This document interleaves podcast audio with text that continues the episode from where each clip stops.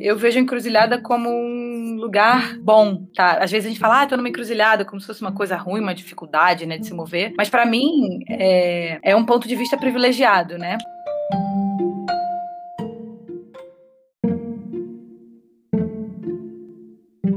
Realmente, assim, às vezes eu sou eletrônica demais para música orgânica, orgânica demais para música eletrônica. É, é, e tá tudo bem, exatamente.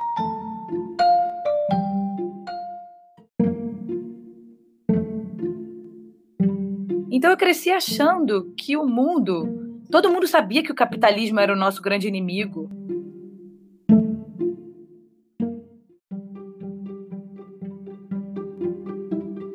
Alô, alô, sejam bem-vindos aqui a mais um Telefonemas, eu sou Vinícius Félix. Telefonemas é o nosso podcast de escuta, né? Por que de escuta? Porque mais que a conversa aqui, do que o papo, é a gente provocar a escuta, né? Mas um podcast, lógico que a gente tá escutando. Será mesmo? Tá prestando atenção? Tirou um tempo para si e para o outro. É o que a gente está tentando fazer aqui, tentando conhecer o mundo, uma conversa por vez. E acho que a minha convidada de hoje também acredita bastante na escuta, nas conexões, em até, né, tipo, a, a, a, tem uma coisa que ela fala nesse disco, né, tipo, esse vilão que mora dentro de nós, como combater isso aí, né? Como evitar, como escapar dessa. E várias outras coisas, né? Amar é mudança, tem, eu anotei um monte de coisa aqui. Aê, Larissa Conforto que tá para lançar seu novo disco Transes. Larissa, seja bem-vinda, tudo bom? Axé, que linda essa apresentação, Axé. pô. Nossa, já tô feliz demais. Eu, eu gostei que você já, já tava até dançando aqui a nossa intro. Gostou dessa música? É, adorei. A minha gatinha até chegou perto, veio aqui pro meu colo. Olha aí. E, ô, ô, Lara, a primeira pergunta que eu preparei para você é que o disco ele abre até de uma maneira inusitada, assim, né? Eu acho que nunca um artista, nunca vi pelo menos um artista fazer. A intro sempre é uma coisa meio misteriosa, né? Tipo, ah, vou começar a vender uma história. Você já chega de cara falando, esse disco é uma encruzilhada, né? Tipo, é uma. É você, faz, você já começa abrindo com uma piada, né? Quase. É, é a mistura do Brasil com o Egito. Pra quem tem referência, né? Tem que ter charme pra dançar bonito. Exato. teve, teve uma coragem. Me, me conta disso. Por que, por que abriu o disco já com essa, com essa afirmação? E que, que luta foi essa para fazer o trânsito? Que, o transes? Que encruzilhada é essa? Então, é... Que legal essa, essa pergunta. Eu acho que, primeiro de tudo, assim, começar a falar da encruzilhada, né? Eu vejo a encruzilhada como um lugar bom, tá? Às vezes a gente fala, ah, tô numa encruzilhada, como se fosse uma coisa ruim, uma dificuldade, né, de se mover. Mas para uhum. mim, é... é um ponto de vista privilegiado, né? É um lugar onde você consegue ir para qualquer lugar né? É onde mora Exu. Eu vou, eu tava fazendo uma outra entrevista que eu contei essa história, eu vou contar de novo. Tem um Itã da criação que que conta que Exu tinha que escolher entre duas cabaças qual que ele levaria para Ié. É, uma cabaça tinha o mal, a outra tinha o bem. Uma tinha o veneno, a outra tinha o antídoto. Uma tinha o silêncio, a outra tinha o esporro. E Exu pediu uma terceira cabaça abriu as duas e misturou o conteúdo delas na terceira. e nesse momento, ele fundou a encruzilhada. Quer dizer, a encruzilhada é onde todas as coisas se misturam. É onde não tem bom e ruim, é onde não tem tudo ou nada, onde tudo se mistura, você não sabe onde começa, onde termina. Nesse lugar do tudo e do nada, juntos, é o lugar que você consegue se permitir permear novos lugares, né? Então, acho que, eu acho que eu tenho é, dentro da minha trajetória, assim, olhado para essa encruzilhada como um lugar que me habita, sabe? Talvez tenha tentado abraçar mais esse lugar que sempre teve em mim uhum. e eu, às vezes, tentando pertencer a algum lugar, não abraçava, sabe? Então, para mim, é, é como me deitar, como relaxar, como me jogar nessa encruzilhada e assumir que eu realmente, assim, às vezes eu sou eletrônica demais para música orgânica, orgânica demais para música eletrônica. E é, tudo bem. É, e tá tudo bem, exatamente. E, e, deitar nisso, sabe? Assumir isso. Então a encruzilhada sai dessa, desse lugar comum, é meio errado, até uma visão meio preconceituosa, né? De ser uma armadilha para ser mais um campo de possibilidades. Né? Exato. É um X, é o centro do X, é o centro da cruz, é o centro do, do asterisco, é onde aquilo, Boa. o universo se expande em possibilidades, sabe? Laroyer. Eu, tinha uma pergunta mais para frente, vou trazer, quer dizer, lá pro final da entrevista, vou trazer pro começo, porque você tem uma questão por ser baterista, rítmica muito interessante, de meio desafiar, né? Tipo, o, o um não é onde é um, aí, né? Tipo assim, o primeiro disco do, do. Nossa, esqueci o nome da sua banda. Do ventre. Da ventre. Da ventre já começa com um beat meio torto, assim, meio tipo fora do, do lugar. Você sempre se sentiu. Aí acho que tem tudo a ver com o que você acabou de falar, porque agora você tá deitado num lugar confortável, né? Sem trocadilho. É, mas você já se sentiu fora do lugar? Você se sentia na adolescência, infância, fora do lugar, tipo, será que eu tô no tempo certo? Será que eu vim pro, pro lugar certo? Você Sim, tinha essa estranheza? Cada vez mais distante, claro, com certeza. Com certeza, acho que isso é uma. Acho que isso é uma questão do artista, né? A gente é sensível e, e se percebe meio de fora do mundo, meio em discordância, né, com as coisas. Acho que, engraçado, lembrei agora da minha mãe e do meu pai, porque eu tive uma criação. É, isso que eu te perguntar, tem alguma cena que envolve a sua família, a sua criação que, que te remete a isso? Tem. Minha mãe e meu pai. Assim, meu, meu. Os dois são cientistas políticos, né? Os dois fizeram ciências sociais. Meu pai é um velho anarquista, minha mãe é, teve os pais, pais comunistas que foram presos e torturados, então né, bem, bem de esquerda, assim, bem politizadas. Uhum. E eu cresci num ambiente em que eu não podia ver TV. É, a minha mãe dizia para mim que a Coca-Cola era o líquido negro do capitalismo. Com 11 anos de idade, eu escolhi ser vegetariana. Quer dizer, eu era muito politizada e muito. Então eu cresci achando que o mundo.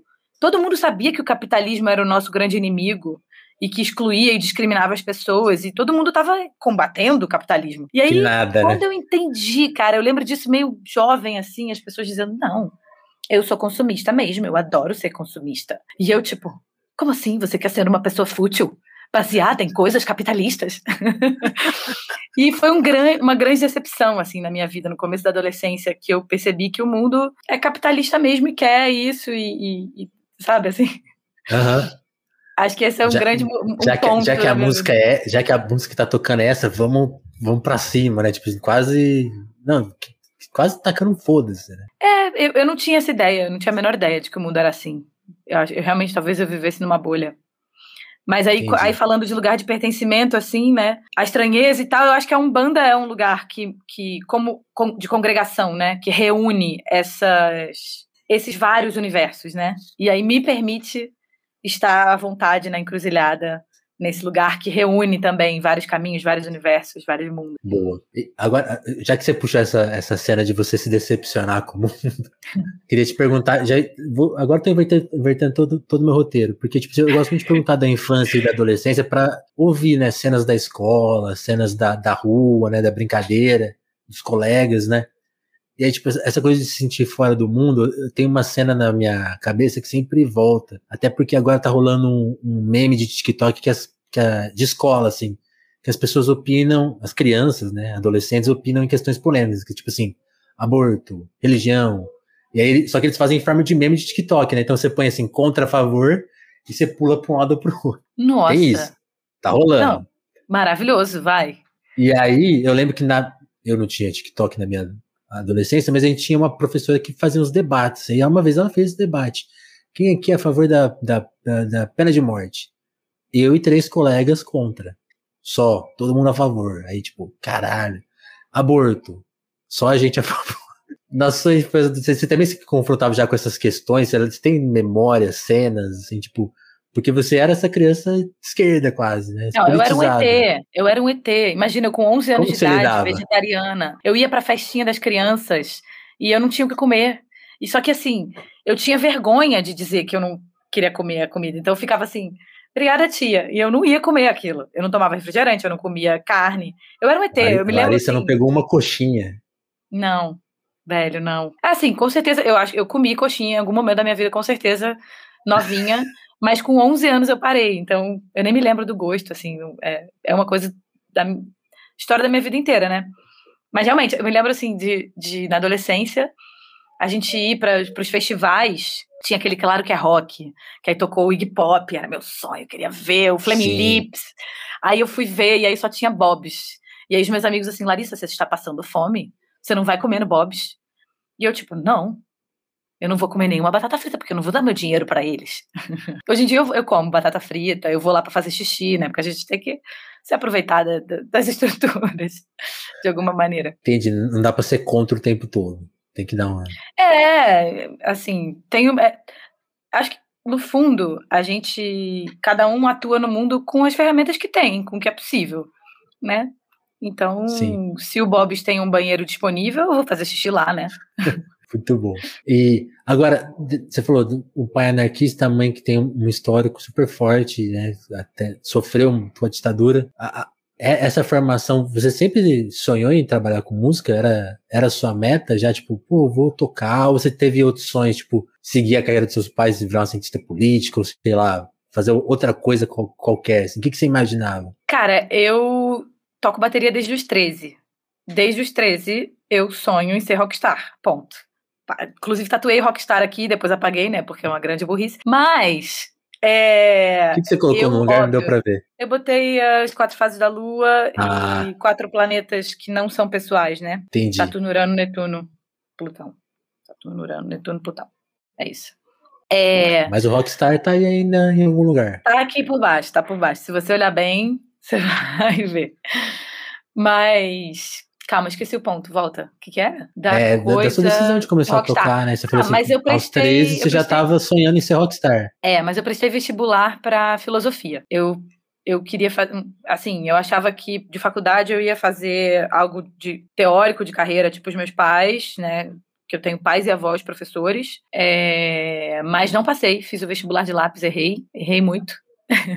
e aí acabei passando para produção fonográfica com uma bolsa e aí me formei em áudio. Então sempre sempre trabalhei com música. Minha primeira profissão foi DJ com 17 anos, carteira falsa. E sempre trabalhei com música assim, sem, nunca tive outra perspectiva mesmo, mas já tive muitas é, muitos sonhos e muitos empregos dentro da música, né? Tipo, já fui DJ, já fui produtora de evento, já fui dona de estúdio, já trabalhei em gravadora, já é, tive, assim, muitas, muitas coisas é, muitas trajetórias variadas, muitas encruzilhadas dentro da, da música, né? Até virar instrumentista, tipo, não era uma coisa que eu imaginava. Cantor ainda, tipo assim, nunca pensei. Entendi. É, tem, tem até uma, essa curiosidade na, na, sua biografia, né? Tipo assim, você foi a produtora artística de álbuns de, tipo, Gilberto Gil, Chico Buarque, Alceu...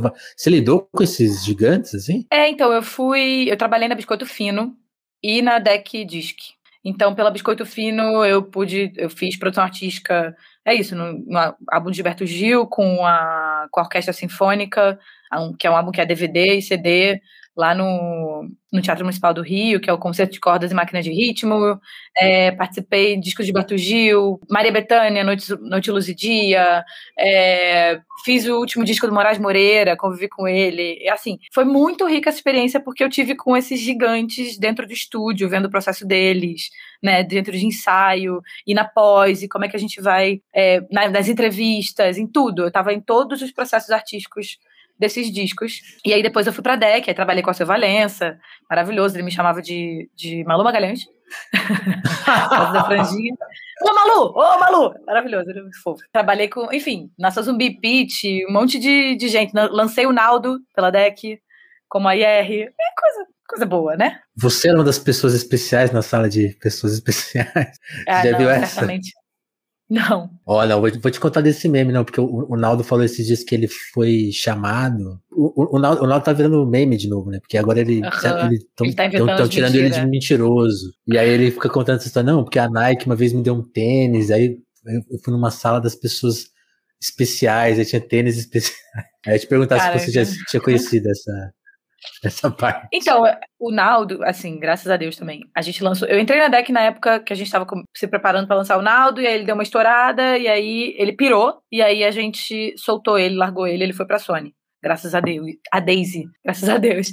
É, ah. Mas, assim, ele pirou mesmo. Né? Ele, em vários momentos, assim, ele, tipo, do nada aparecia em Los Angeles tirando foto com um rapper e no dia seguinte tinha uma música nova e já tava lançando a música nova, nem tinha avisado pra gravadora. Aí tava fazendo uma marca de roupa. Não, porque agora eu faço minha roupa, porque agora eu visto o tênis que eu faço é o que eu visto. Naldo Benny, aí virou o abençoado. Tipo, em, sei lá, duas semanas ele pirou, entendeu? E aí a gente falou, tá, vamos embora daqui. Segue aí. Segue aí. É. Aí ele Muito quis bom. ir, a gente falou, vai, vai embora. Tranquilo. Nesse processo, onde que entra a Ventre? A Ventre, quando eu saio da deck, eu me decepciono muito com a deck, assim, eu era a IR, né? E aí foi engraçado, fofoca. Foi justamente. Por que essa decepção? O Fafama Alaska. Eu tinha contratado o Fafama Alaska, é, lutei muito por eles, assim, lá dentro, para fazer virar e tal. E aí, quando eles vão gravar o disco na DEC, eles apresentam um contrato que eu discordei completamente, assim, fiquei muito frustrada. E já tinha ficado frustrada algumas outras vezes, falei, cara, eu tô cansada de enganar artista, foda-se, vou sair daqui e vou montar minha banda. E eu já tinha uma banda, chamava tipo Whisky, que era uma banda de meninas, eu já tinha essa banda, uhum. aí meio que saí da banda, é, a banda ficou meio grande, tocou no Lollapalooza, e aí quando começou a entrar dinheiro, todo mundo começou a brigar, eu saí da banda, e aí o Gabriel tocava nessa banda. Aí o Gabriel saiu da banda também e falou: vamos montar uma banda? Aí a gente começou a fazer a Ventre, meio paralelo, assim, que eu tava nesse momento da deck. Aí saí da deck já, tipo, para gravar o disco, assim, com a Ventre. A gente já tinha feito alguns shows. E aí fiquei vivendo, né? Fiquei seis anos nessa vida de, de rockstar. Rockstar. Independente. Eu vi você zoando isso no Twitter hoje. Eu, eu gostei dessa, dessa piada. Você falou assim: uma vez roqueira, sempre rockista. É. Exatamente. Você acha que, agora, com a visão que você tem de hoje, como, como que você encara o mundo do rock, assim? Porque o rock é, é muito engraçado, né? Tipo, tem, tem, tem a Kurt Cobain rabiscava isso, assim, né? Punk rock é liberdade, mas é muito engraçado quanto que o rock é restrito, né? Quanto que ele... É, é que o rock se, se tornou uma coisa anacrônica. É que o rock hoje em dia é uma coisa anacrônica, ele não é mais o que era, né? O rock é uma é. coisa de tiozão conservador que não sabe o que tá fazendo ali, que não ouviu as músicas que tá cantando. Mas, para mim, por isso que eu, eu, até falei quando lancei Diablo, para mim o reggaeton é o novo punk rock, que assim, para mim o que tem o espírito do punk, que era revolucionário lá nos anos 80, é a música latina, sabe? É o nosso reggaeton, é o nosso funk, é, é a música de, de periferia, sabe? É a música eletrônica de periferia que é feita com o software pirateado e que fala da realidade da gente, sacou? Para mim, essa é, esse é o novo punk. E esse é o novo punk rock, sabe? É, já, por isso que o rock já não me interessa tanto. Embora, né, é isso. Uma vez roque, roqueira, sempre rockista. Rockista, boa. Aí, aí, voltando ao álbum, tipo assim, você fala no, na hora de contar sobre o álbum, que é, tipo assim, é o álbum que junta a, a Rosalia, que é justamente, acho que a representante desse, dessa, dessa faceta do reggaeton, tipo, tomando conta do mundo, né? Certo? Está mais revolução, mais diferente que tem. Não é, ela não tá no, no centro do capital, não parece ser espanhola, mas não tá lá no centro, não vem do centro do capital. Mas aí esse disco também tem a Clara Nunes, tem, aí tem o Flying Lotus, mas tem a Alcione, então tipo, quando você, na hora que você, essa pergunta até ficou meio batido, porque você meio que já explicou isso, né? Tipo assim, a, essa sua noção de encruzilhada, você toma a mesma atitude de, ao invés de ver dois, você junta e faz um terceiro, né? Você acha que Exato. é por aí? Exato. É, é o ponto de encontro mesmo de, das coisas improváveis, sabe? Eu acho que é, é, esse disco realmente, tipo, ele tem, além de todos que você citou, tem influência real de Britney Spears e influência real de Bjork e Radiohead, entendeu? E tem Cartola, e tem Alcione, é isso, assim, porque é, é e tem ponto de um banda, sabe assim, porque ele é realmente é, é um espelho mesmo das minhas vivências, das coisas que a gente vai absorvendo, sabe? E e tá tudo bem, sei lá. Já fiquei, às vezes a gente tenta, né, isso, se encaixar no nicho, já fiquei me questionando muito, ah, meu Deus, tinha que ser mais linear. Cara, o que, que é linearidade, sabe, assim? É só uma ideia que não existe. Então, isso é engraçado, né? Depois que tá pronto, parece muito óbvio, né? Mas não é um caminho óbvio chegar onde você chegou, né? Não, nem um pouco, nem um pouco. E assim, não, não tem, não teria como traçar, sabe?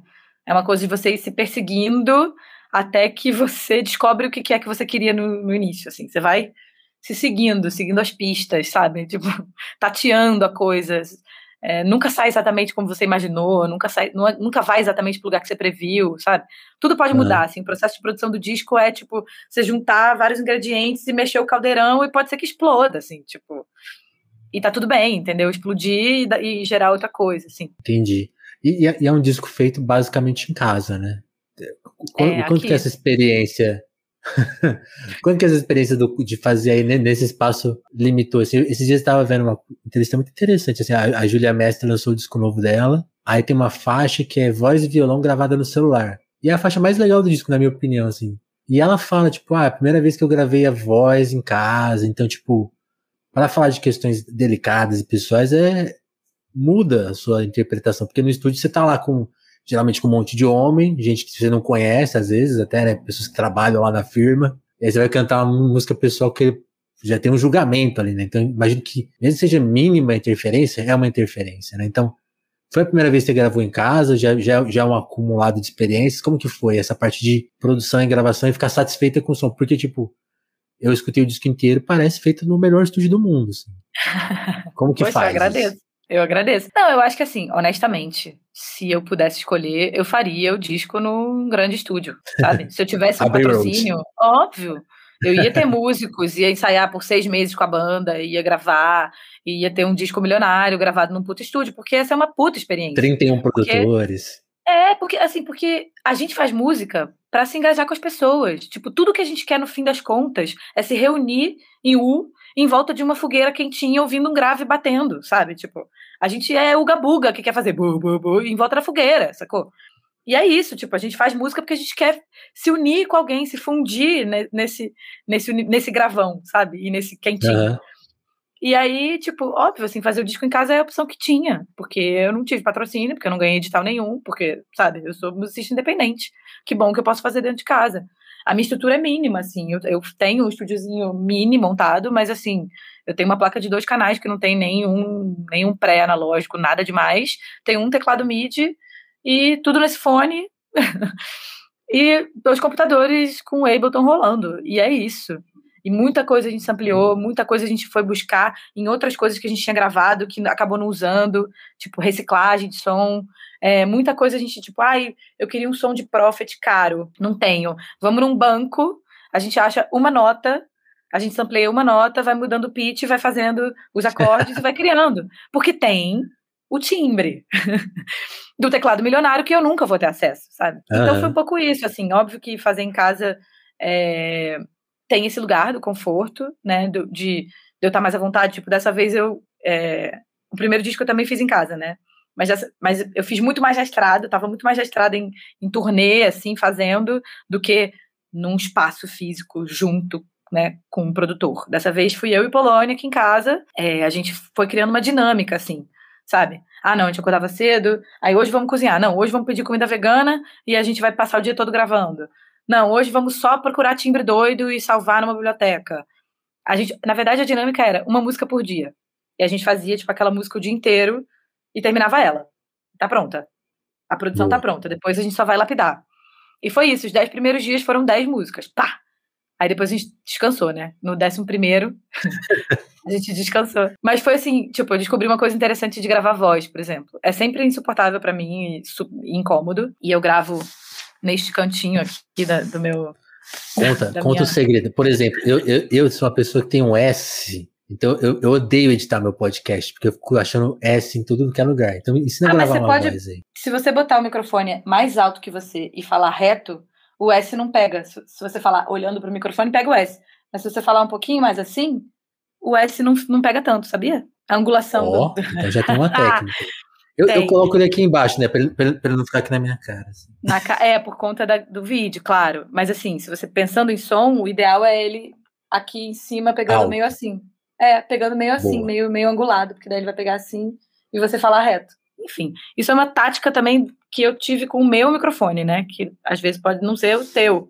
Porque eu só tenho dois microfones. Ó, essa é a Calice, gente. Minha gatinha que acabou de chegar. Uau. Ela tá nesse momento com o rabo pra cima, mostrando para vocês. E ela vai se sentar no colo junto com a outra, ó. Tem a Fiona aqui, tá vendo? Tá uma beleza, ó. Coisa boa. Mas então, a minha técnica, assim, para eu ficar de boa gravando voz, foi gravar sentada num banco de bateria. eu não gravo em pé, tipo, eu odeio essa dinâmica de estúdio de gravar em pé. Eu gosto de gravar sentadinha, que aí eu tô sentada com os dois pés no chão, num banco de bateria, que é o quê? O lugar onde eu pertenço. Eu, a minha vida inteira eu cantei sentada num banco de bateria. E aí foi perfeito, assim, foi o melhor lugar, foi a melhor forma que eu achei. E tem, e tem mais coisa, tipo assim, você falou que fez as, as, as músicas em, em, dias, mas isso, isso, já é o processo de gravação, né? Tipo, essas é, letras produção. você foi você foi colhendo em quanto tempo, assim, fazendo, imaginando, porque tem, tem, tem, as, tem, tem as músicas relacionadas mais a sua experiência com banda, né? Tipo, Xangô, Pombagira, Exu, mas tem, e tem músicas relacionadas, tipo assim, a, a, a, experiências de, sei lá, de relacionamento, tipo onda, né? Tipo, co, co, como você foi buscando os temas do disco, se foi uma coisa mais calculada, tipo, ah, já vou tratar de tais assuntos, ou foi uma coisa mais, tipo, as músicas foram caindo e você não, Cara, você não fez uma contagem, tipo, ah, agora já tem bastante desse assunto, vou, vou para outro assunto. Como que você elaborou isso? É um pouco dos dois. Acho que, primeiro, assim, as, as músicas vão se jogando na sua frente, né? Não tem jeito. tava no terreiro, aí, aí vou, tô vivendo uma coisa, vou pedir por um santo, acaba vindo uma música, tipo, teve música que foi psicografada quase, tipo, Ori, ah. que é a última, eu recebi num sonho em Yorubá, uma letra e a melodia em Yorubá. Aí eu, o que eu faz, fiz foi, tipo, fazer uma tradução da letra para inglês, porque eu achei que era mais universal, assim, do que para uhum. português, já que eu tava cantando em Yorubá, e fazer a melodia daquilo, da tradução. Mas Nossa. a letra, como veio, ela não é minha, entendeu? Ela foi psicografada.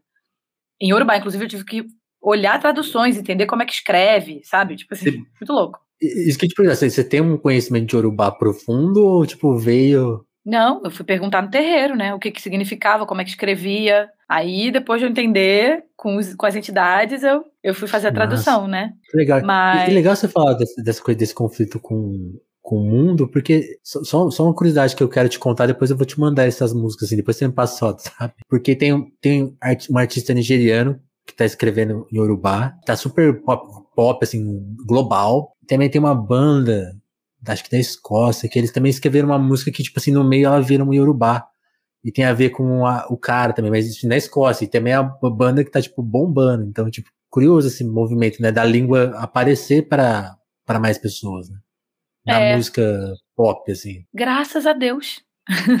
que tenha mais né, orixá e, e, e, cultura e história iorubá na cultura pop, assim. Que a gente possa falar mais disso, que seja uma coisa mais presente, mais comum, mais normal, né? Tipo, com menos preconceitos.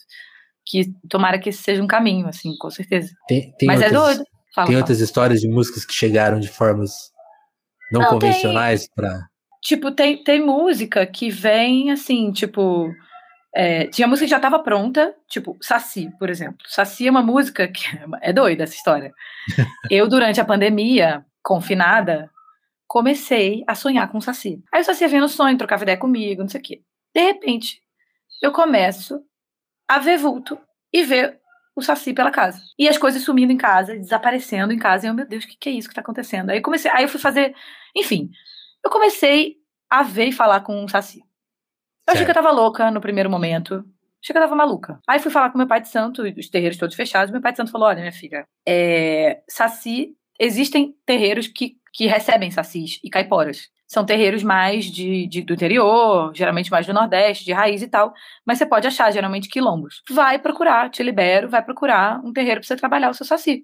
E eu, muito espantada, fui na busca e achei um lugar. Achei o quilombo da Valmironga durante a pandemia e comecei a trabalhar esse saci dentro desse espaço em que se recebem sacis e caiporas e se conta a história deles dentro da Umbanda. Certo. E aí é, descobri que o Saci trabalha na, na, na, linha de Exumirim, né? Que são os Exus Ereis, as crianças Exu. Uhum. Ele não incorpora, mas ele tá presente, você pode invocar ele. E aí me foi pedido uma música. Ó, faz uma música para você honrar o seu Saci e conversar com ele. E eu fiz essa música assim, fiz um violão, a música inteira. Pá! Sabe? Vou fazer uma música sobre o Saci. Sentei blá, blá, blá, blá, saiu inteira, assim, um samba. Melodia, letra. E ela, letra, melodia, as partes, parte A, parte B, tudo no violão, tocado. E então, quando eu cheguei para gravar, ela já, já era uma música muito pronta. E foi uma das mais difíceis de produzir, porque ela já tinha Sabe, ela tava daquele jeito, ela tinha que ser aquele samba, ela tava ali. Você tinha que achar é. ela do jeito que estava na sua cabeça já. É, parece que foi esculpida, assim, pelo Saci, sabe? Ele, ele me encomendou a música e ele me deu ela assim, pá, daquele jeito. Entendi. Que louco. Muito louco, muito louco.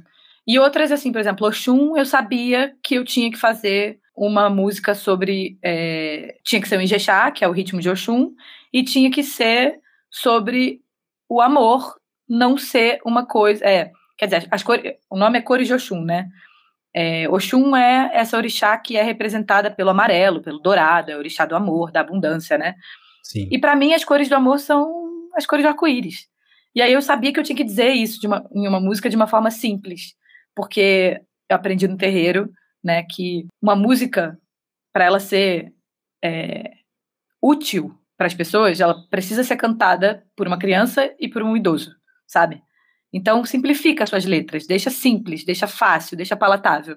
Então isso também foi um processo para mim, né? Eu acho que esse disco é um disco muito de canção, e, e eu tentei simplificar essas ideias, tá? O amor é o axé maior e ele não tem forma nem idade, sabe? Que a água venha para elevar qualquer hostilidade. qualquer, né? E aí também falando desse cenário, enfim, bolsonarista e, e, extremamente homofóbico. Então, assim, como é que eu vou trazer essas coisas tão profundas e grandes que eu quero dizer de uma forma simples, de uma forma é, falando de um orixá com todo respeito, com todo amor, mas também trazendo simbolismos, enfim. Então, eu sabia que era que era um um Ijexá e eu fui perseguindo essa letra, sabe?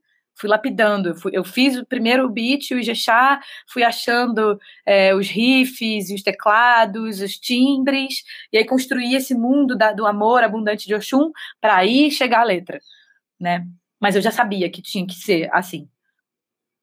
Sei lá. Entendi. Não, legal isso, porque quando você se impõe essa missão de, de falar simples, aí é uma, acho que é o maior desafio que tem, né? Porque vai vir uma frustração de tipo, ah, não tô falando tudo que eu quero. É, já, quando, tava mais, quando tinha mais texto parecia mais fácil, né? Tipo, porque, e ainda vai, aí você ainda vai ter que lidar com a percepção do mundo, né? Porque a gente vai ter contato com a letra simples e falar, ah, que letra simples, sabe? Que bobo, tá, é. É, uma coisa injusta pra caramba, porque você não sabe o processo que foi.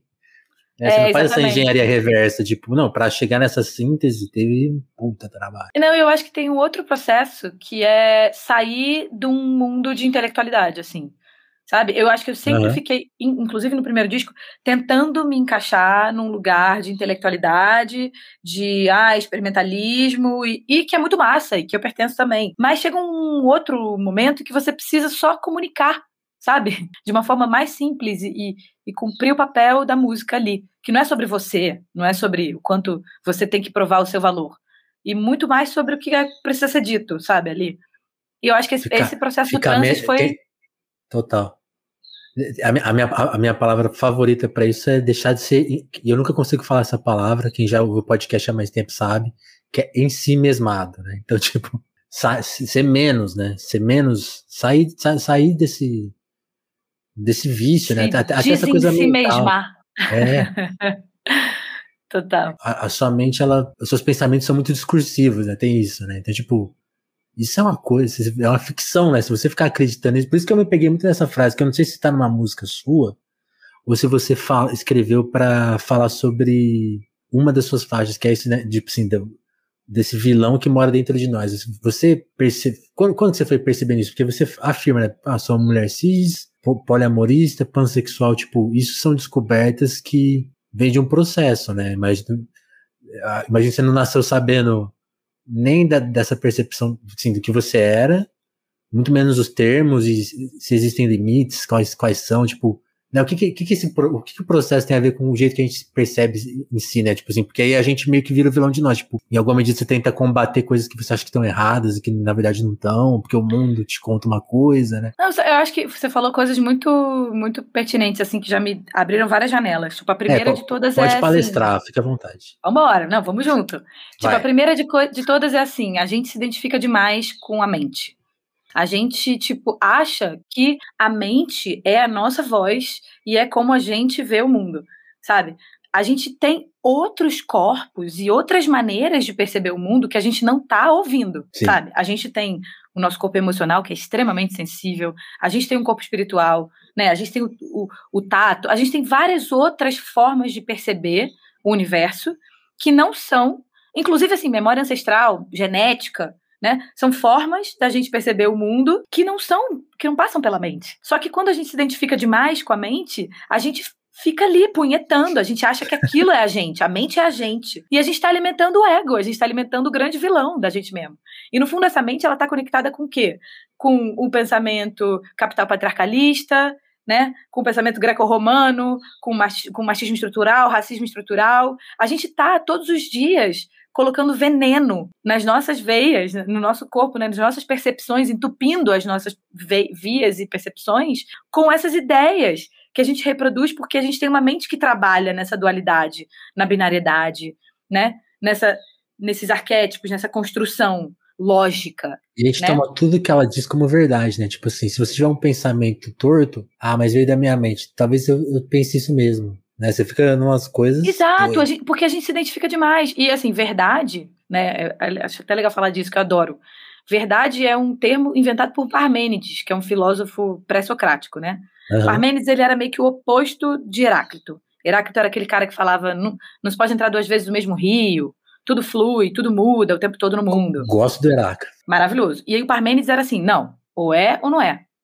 Ele inventou, ele inventou a palavra verdade para dizer sabia, aquilo não. que pode ser traduzido por meio de raciocínio lógico. Então era assim, penso, logo existo, né? Sou, enfim, é, era é, sempre um raciocínio lógico. Eu sou uma mulher, logo eu posso engravidar. Isso é uma verdade, né? Certo. É, e aí Heráclito ele vinha e dizia não, é, a, verdade, a lógica é ouvir o logos, é ouvir a voz é, que não que não soa, né? A voz invisível da natureza. É perceber as coisas a mutabilidade da natureza, é, é, se tornar coisas variadas o tempo todo.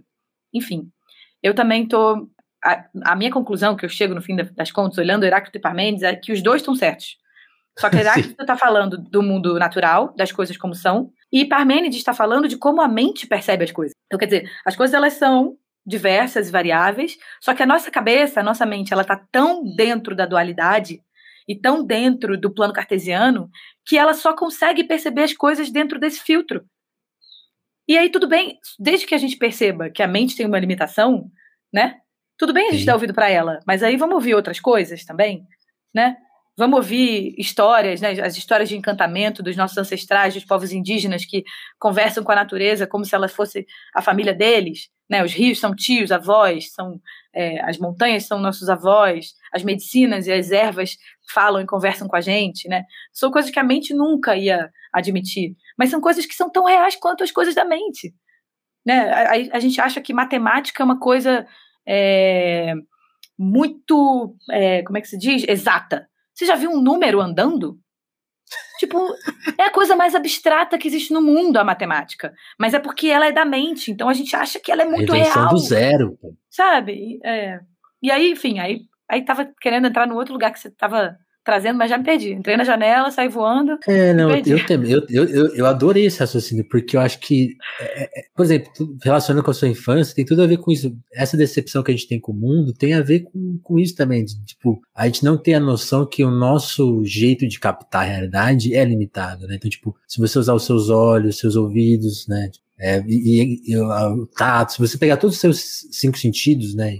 Por exemplo, nem, to, nem todas as pessoas têm, têm, têm todos os sentidos funcionando dessa, dessa maneira para é, que, que as Free Days apresenta, né? Tipo, enfim, todas as questões. Então, tipo, a gente achar que, que existe esse perfeito, né? Tipo assim, ah, é, é, esse é o melhor material para colher a realidade. Então, tudo que eu vejo, sabe, essa coisa, Não, é uma confiança disso, exacerbada numa mentira.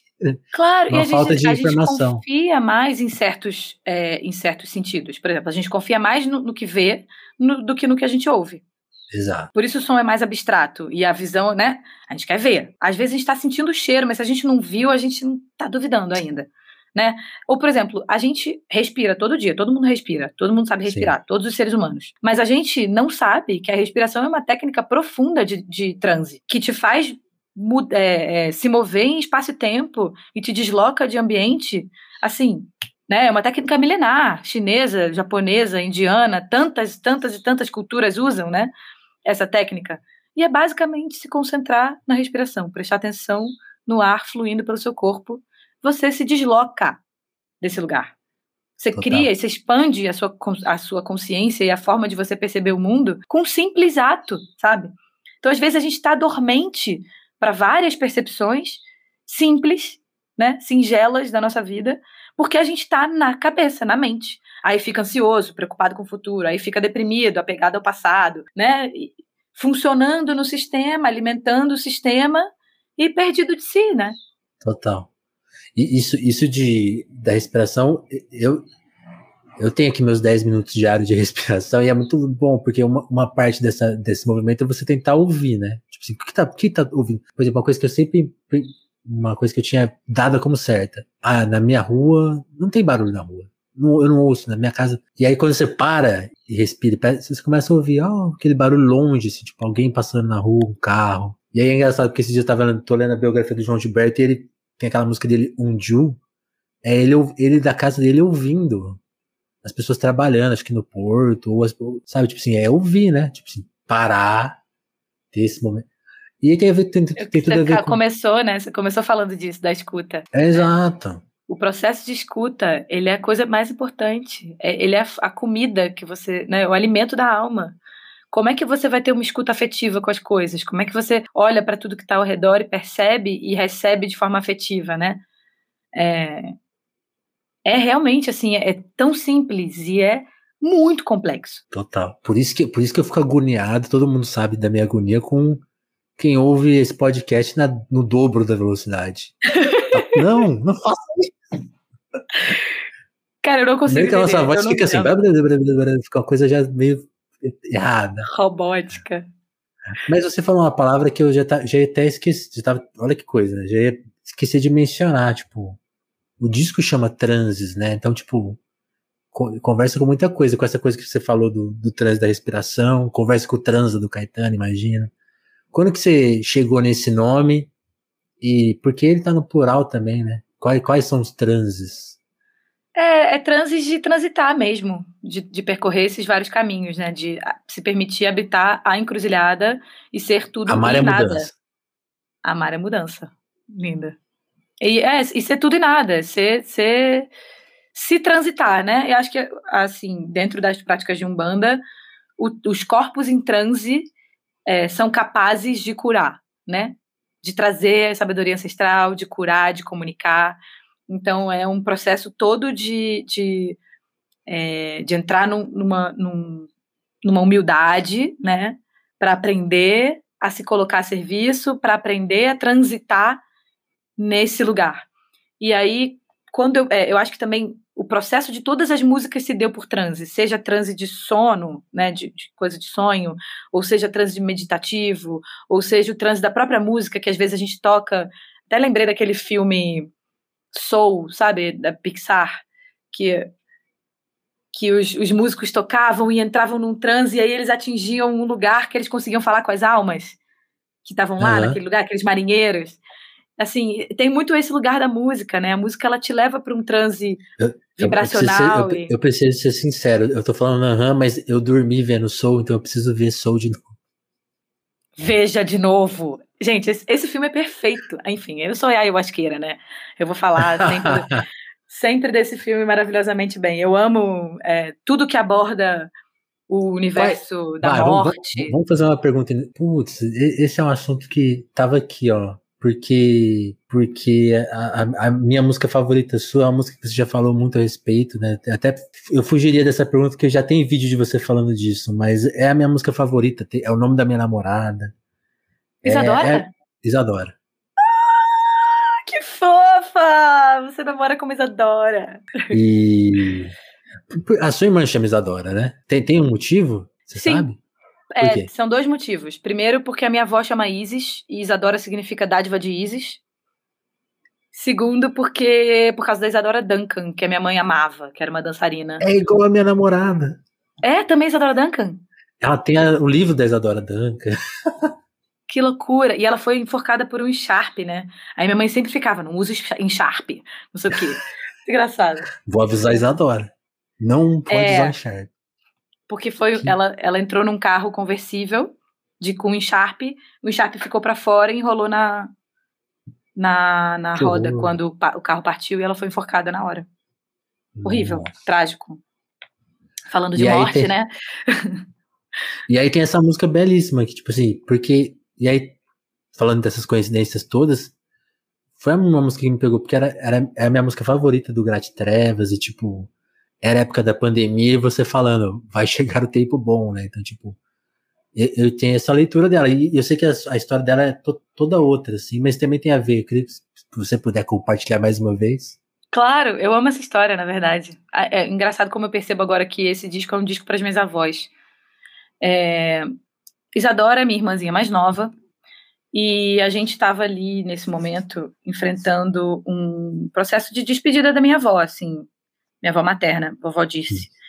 E ela estava já muito doente no hospital. E eu fui pro Rio, eu tava, já estava morando em São Paulo, fui pro Rio passar uma semana com ela. Cancelei tudo, fiz a louca, porque essa avó foi a avó que me criou, a gente foi, era muito junta, assim, era, era quase uma mãe para mim. E aí eu comprei um violãozinho baratinho lá no Rio e sentei no quarto dela e fiquei tirando aqueles sambas que ela gostava de ouvir, Cartola, Dona Barbosa, Bete Carvalho. Eu fiquei ali tirando esses sambas, esses acordes. E aí, juntando, uma hora eu juntei esses acordes bonitos, tristes, eles são um triste esperançoso, assim, o samba ele tem uhum. esse lugar para mim, assim, de um conforto, uma tristeza que dá um conforto. E eu juntando, eu juntei esses acordes e e aí veio essa, essa melodia, assim, é, que eu estava vendo a minha irmã sofrendo muito com a perda daquela avó, né, lidando pela primeira vez com a partida de alguém querido. Gente, a minha gata está dormindo do lado do, do computador roncando. Tá muito bom. Não sei se você tá ouvindo isso. Ela tá fazendo. Não tô, estamos perdendo isso. Tudo, tá muito bom. Mas aí, é, cara, e aí a, a, a história é essa. Eu falando pra minha irmã, pra ela não, não se deixar aí, né, pela tristeza. Que a, a morte, ela é um processo natural da vida, e que bom que a gente é neta e tá vendo a nossa avó partir, né? mas que ela não está sozinha, que quando tudo isso acontecer, né, até quando a gente perder a nossa mãe, eu e ela vamos saber o que que é, né? Ela não vai estar tá sentindo aquilo sozinha. Eu e ela vamos ter o mesmo aperto no coração. E, e, a gente pode se segurar uma na outra porque ainda tem muita volta, ainda tem muita coisa para vir, né? Vai, vão chegar coisas boas apesar desse momento que a gente está aqui agora, né? E era um pouco isso, ah, Isadora, acredita, vai chegar um tempo bom, não se deixa ir, mas também vamos celebrar, vamos comemorar a minha avó, né? Aí eu cito é, cito Gonzaguinha nessa música, é bonita, é bonita, é, na hora, é, quando, como é que é? Quando chegou o dia e na hora a gente canta, é bonita e é bonita, é bonita e é bonita, porque quando a gente, no dia que a, que a minha avó partiu, eu coloquei essa playlist, e aí coloquei Gonzaguinha, Viver e não ter a vergonha de ser feliz. Cantar e cantar e cantar a beleza de ser um eterno aprendiz.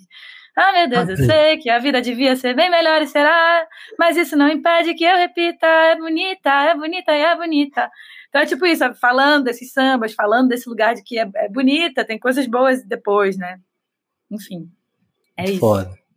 Falando em beleza, quando você descobriu que você cantava bem? Você falou que tinha vergonha da voz, agora a gente tá vendo você cantando a capela. E é muito bonito sua voz. Tipo, e você tinha vergonha dela? Como foi isso? Eu não, não sei se eu tinha vergonha dela, mas eu nunca me vi como cantora, não. Acho que é uma coisa que veio. Veio tipo, com a exigência de fazer a carreira solo? Talvez, provavelmente, sim. Acho que sim. Na verdade, teve um episódio antes. É, a primeira vez que eu cantei foi porque eu participei de um reality show, olha que coisa louca. Foi uma coisa super ah. traumática na minha vida. Super, foi horrível. É, foi era aquele reality show de, de, de roqueiros? Era, Geleia do Rock, lá do Multishow. Foi o primeiro, primeira edição. Depois ele parou de acontecer, porque teve um episódio super triste, enfim. Mas aí foi super traumático para mim, difícil. Não assistam, gente, é horrível. Mas. É, horrível. Mas, Mas eu assisti assim, na época. Eu ali, no meio do programa, eu quebrei o braço. E eu já não podia tocar bateria. E uhum. como não foi filmado o momento que eu quebrei o braço, eu não podia admitir, tipo, eles não podiam admitir que, que eu tinha quebrado o braço. Então eles me botaram para cantar, tipo assim, me botaram numa banda com outro baterista e botaram para cantar. Era eu cantora. Que, eu virei a cantora da banda e eu tava em pânico, tava em pânico. Eu não sabia cantar, eu não sabia tirar a minha voz. O universo das notas era muito distante para mim. Olha eu pegando um remédio, nada a ver. Era muito distante para não, às, às, vezes eu já apareci aqui com cartão de crédito com número e fica tranquilo. É, tava aqui, o gato pegou pra brincar, eu, enfim. Aí, cara, eu, eu lembro que eu tive muita dificuldade, foi muito difícil para mim cantar. Mas depois que eu fiz aquilo, que eu ensaiei, e aí eu consegui cantar, eu entendi que era uma, uma, uma libertação, uma saída, um lugar de, de, de expressão, sabe? Uhum. Ah, tá bom, já passei disso aqui, já consigo cantar, bom. então agora eu vou utilizar essa ferramenta aqui, sabe? Então, na Ventre eu já, eu já fazia os backing vocals. Aí, como eu virei baterista contratada para outros outras gigs, eu comecei a fazer backing vocal porque não, era um diferencial, uma baterista que podia cantar é, né, com o time feminino. Ajuda a pegar o, o job, né? Exato. tipo, até o, o Yuka, eu fui baterista do, do Marcelo Yuka, né? No, eu imagino no... essa responsabilidade, né? Meu, um dos meus bateristas favoritos. Maravilhoso, exatamente. E aí ele me contratou porque ele queria uma, uma ele não queria pagar uma cantora e hum. uma baterista. Então ele queria uma baterista que pudesse cantar as músicas da, que, a, que a Cel cantava, entendeu? Que a Cibele cantava. Loucura. Sim, do disco solo dele, né? É, do disco solo. E eu passei, assim, muitos meses ensaiando, virando madrugada, para tocar do jeito que ele queria e conseguir cantar naquele acondicionado. Olha, eu tomei muita baquetada. Levei muito desaforo, mas ele me ensinou tudo que eu sei, assim, de bateria mesmo, sabe? Porque era um puta baterista, imagina. Eu ia substituir ele na gig dele. Eu tinha que tocar tudo aquilo. Então ele me exigia 30 vezes mais. E eu sofri, mas aprendi muito, assim, muito com ele. E também, tá vendo? Foi um lugar que a voz me abriu portas. Então a voz estava sempre ali, do ladinho da bateria, assim, me abrindo caminhos. Legal. Mas realmente, assim, ainda é um lugar de loucura, vamos, não sei direito, entendeu? Boa. De, de, pessoas que você admira, você tocou com mais alguém assim que, que, que você acrescentou e também aprendeu alguma coisa? Quem mais? Com quem mais você já tocou? Cara, Paulinho Mosca, que eu toco até hoje, tô na banda dele há seis anos, ele é meu grande mestre, assim. Minha mãe era fã dele, minha mãe me levava criança nos shows e ela dizia assim: Minha filha, eu vou casar com esse homem um dia. e tô eu hoje na banda dele, quer dizer, quem casa fui eu, né? Mas, e é engraçado que ela nunca, tipo, ela passa mal. Todos os shows dele ela passa mal, não consegue conhecer ele. De tão nervosa que ela fica. Muito fofa. Isso para mim foi uma grande, uma coisa assim. Agora que você pode facilitar as coisas para ela, ela, ela faz isso? fofa, fofa. Quem, quem mais? Tem mais gente?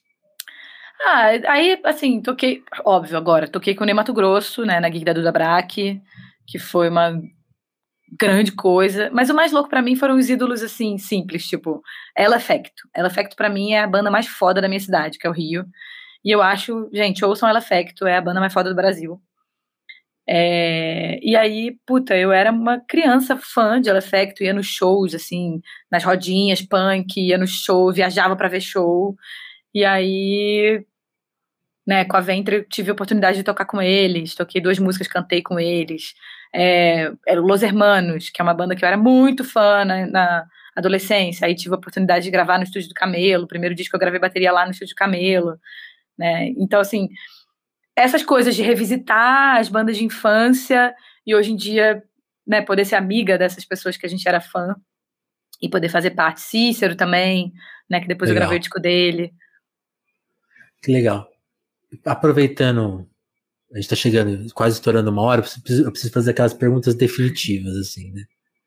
E, mas é pra gente encerrar o assunto, quer dizer, encerrar entre aspas, né? Porque o disco vai ser lançado, acho que ele vai começar, né? O, o, o Transis. Você, fala, você define ele como para dançar, rezar, amar, ficar um pouco triste. Tudo isso, né? A gente, já falou disso. Então, queria que você desse uma, uma definição pro Transis. Como que a gente vai aproveitar esse álbum? é se permitir transitar entre as diversas emoções. Ah, louca. Eu vou fazer um, um, Eu vou soltar essa semana uma lista, a tracklist do disco, com uhum. dates é, aconselhados para cada música. Sério? Porque é exatamente isso, assim, são moods muito variados. Então, gente, abraça a viagem, entendeu? Tá no inferno, abraça o capeta, vai. Vai com a cabecinha aberta que você vai receber aí as mensagens. Boa. Aí eu sou obrigado a te perguntar, Larissa. Qual que é o disco da sua vida? Uh, não sei. Um disco só? Meu Deus, não sei. Tá, eu, eu sempre. Todo, todo mundo fica inconformado, né? Com, com um. Então eu, eu, libero, pode falar vários. Tá, eu, eu tenho o Bold as Love do, do Hendrix, assim, como um grande disco da minha vida. Sempre vai ser. Tipo, minha fase rockista. Aí, ó, Mitch Mitchell na bateria. Pô, aquela banda é foda. É, eu tenho. É, não sei qual que eu definiria da, da Clara Nunes. Talvez Guerreira, da Clara Nunes. É, tenho. Deixa eu ver. Aquela, né? Pode abrir o Spotify aqui? Pode. Vou, claro, Ventura do Los Hermanos é um grande disco da minha vida. O Morning View do Incubus o In Rainbows do, do Radiohead, mas assim, hoje em dia o meu favorito. Radiohead é a minha banda favorita da, de toda a vida. Hoje em dia o meu favorito é o, o que todo mundo odeia, que é, que é o King of Limbs. King of Limbs. É. é o que tá me que batendo agora. Mas eu amo. É, deixa eu ver, o que mais? O King of Limbs é, é, é o mais aie que tem, né? É, é, é, é bem aí mesmo. Eles se permitiram, a gente que não entendeu na época. eu vou voltar nesse disco. Ai, tem um disco da, da Alcione, mas é assim, é melhores músicas de Marrom, sabe assim? Que era um disco que eu via muito, que eu via, é os grandes sucessos de Marrom, um disco azul com ela com vestido rosa assim na frente. Eu amo esse disco.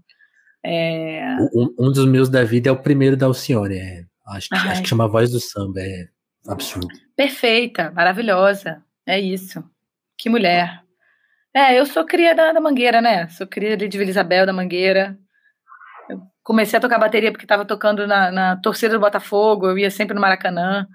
Então, para é mim, botafoguense? Esse... sou, sou. Poxa, eu acho que isso é uma, eu acho que isso é uma divisão eu sou de caráter. São Paulino, sabe? Ah, eu sei, aquela. É. Pessoas de caráter bem distinto, né? É. Mas eu acho que o Botafoguense ele tem uma coisa, sabe? Uma coisa bonita assim no coração, de pô, Sim, pô não importa se perde, se né? ganha, né? vamos participar. É, o time do Garrincha, é. claro, também. E, mas eu, eu, eu, ia fazer as perguntas finais, mas eu preciso te falar, perguntar disso rapid, rapidamente, tipo, porque você toca no carnaval, né? Você já toca em bloco, tipo, Sim. já tocou, você já pensou em, ou já tocou, né? Já teve essa experiência de tocar em escola de samba? Nunca tive. Na época que eu queria muito, não tinha mulher. Não era uma coisa que a gente pensava que a gente podia tocar uhum. em escola de samba, porque não tinha espaço para mulher. Mas é engraçado, esse, esse, ano eu fiquei tentando, eu queria muito, meu sonho. Mas é que a bateria é uma coisa difícil, né, de você participar, porque tem que ser da comunidade, tá lá ensaiando muito e tal. E a gente que vive de turnê. Mas eu queria muito, meu sonho. Ó, galera, Mangueira, Portela. Que eu é, sou. Eu devia ser é portelense, pouco... porque eu sou carioca, porque eu sou é, botafoguense, mas eu sou mangueirense. Aí eu fico nesse entre Portela Mangueira. Mas... Os dois, tem que juntar os dois.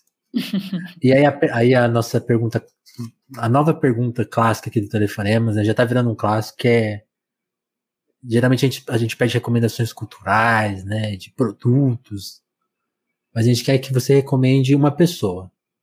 Pra uma gente pessoa? ouvir, isso, pra gente ouvir, pra gente conhecer.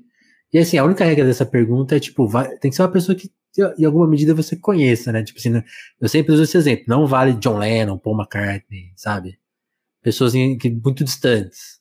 A, a, não ser que seja um caso muito especial, tipo, ah, é, queria, queria que todo mundo ouvisse e tal, mas geralmente alguém mais próximo, assim, pra gente conhecer. Tá. Eu vou indicar. Entenda a... essa pergunta como quiser também. Não, é. A, a minha vontade era, era, falar do Rodrigo Cuevas, porque ele é a grande revelação da minha, da minha vida, que é um galego hum. maravilhoso, mas eu não conheço ele. Então eu vou indicar a Natane Rodrigues, uma grande musicista, baixista foda lá do Rio. Ela tem um projeto solo que toca guitarra, chamado Chico de Barro. Mas ela tá lançando coisas solo e fazendo show solo com baixo. E eu e ela temos um, um projeto chamado Tretas, que também vai sair um EP já, daqui a pouco Belo então, nome. fiquem de olho na Tânia Rodrigues. É assim, eu acho ela uma gênia, assim, uma puta compositora, puta instrumentista, sabe? Mulher foda, assim, mulher lésbica foda, falando de amor. É, lindo, assim, muito lindo, muito lindo. Boa. De quem que você queria falar? Pode, pode falar agora. É o Rodrigo Cuevas, que é o. Quem que é esse cara? Ele é um compositor, cantor galego. É, a Galícia no, é no norte da Espanha, né? É, o, eles, o galego é muito parecido com o português. É um português, é o, é o portunhol oficial. autenticado, é oficial. e é muito, muito louco, porque eu comecei a ouvir ele, sei lá, apareceu numa, num indicados de Spotify. Depois, um, um amigo português, é, o Hélio, né, que tem um projeto, enfim, tem vários projetos, ele me chamou para produzir uma música dele, um beat, e aí me, me deu o Rodrigo Coivas como, como referência. E aí eu pirei, assim, tipo, ele lançou um disco. É um disco que tem a capa vermelha, assim, tá ele de preto. Aliás, ele acabou de lançar disco, é, clipe essa semana. É, eu te pergunto, ele é uma pessoa contemporânea ou antiga, assim? É, é de agora, é, ele é, é de agora. agora. É uma pessoa, assim, muito pra frentex, sabe? muito pra Fentex, acho que a gente vai ouvir muito falar dele. Tipo, tem uns beats muito diferentes, ele sampleou, tipo, microfonia e botou no beat. E ele mistura uma coisa de música tradicional galega, que é meio árabe, assim, sabe? Tem aquele, tipo, aquele pandeiro árabe, assim, judaico, uhum. Com os cantos, com, tipo, música de periferia, com música dançante, e, é, enfim, LGBT também, e aí tem uma performance muito interessante, os clipes são fodas, assim, tipo, esteticamente absurdos. É um cara muito interessante, assim, é muito foda a estética dele. É, tá, tipo, sendo uma das grandes influências, assim. Foda. Até pra esse disco. Aliás, eu queria elogiar a sua capa, né? Essa estética aqui é uma coisa que eu quero roubar. Usar essa, as abas, usar aqui, vou pegar tudo. Pode? Então, claro, chama pós-internet. Procura aí. Pós... eu tenho me interessado muito por isso, assim. Na verdade, desde o começo, né, da IE. as primeiras performances da IE em 2018 já eram assim: eu abria a tela do Google, botava uhum. os temas lá e ia abrindo imagem, referência, e aí fazendo música em cima dessas imagens. E aí já era essa coisa de várias janelas várias uma na outra, assim, e pop-up pulando e tal.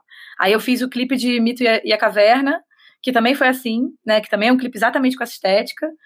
E aí, agora, para o Transes, eu queria fazer uma colagem, trazer várias coisas, os orixás, os símbolos, as coisas. E uma hora eu falei, gente, é óbvio que é essa estética, né? É, a coisa do pós-internet, para mim, é um jeito de pensar o futuro.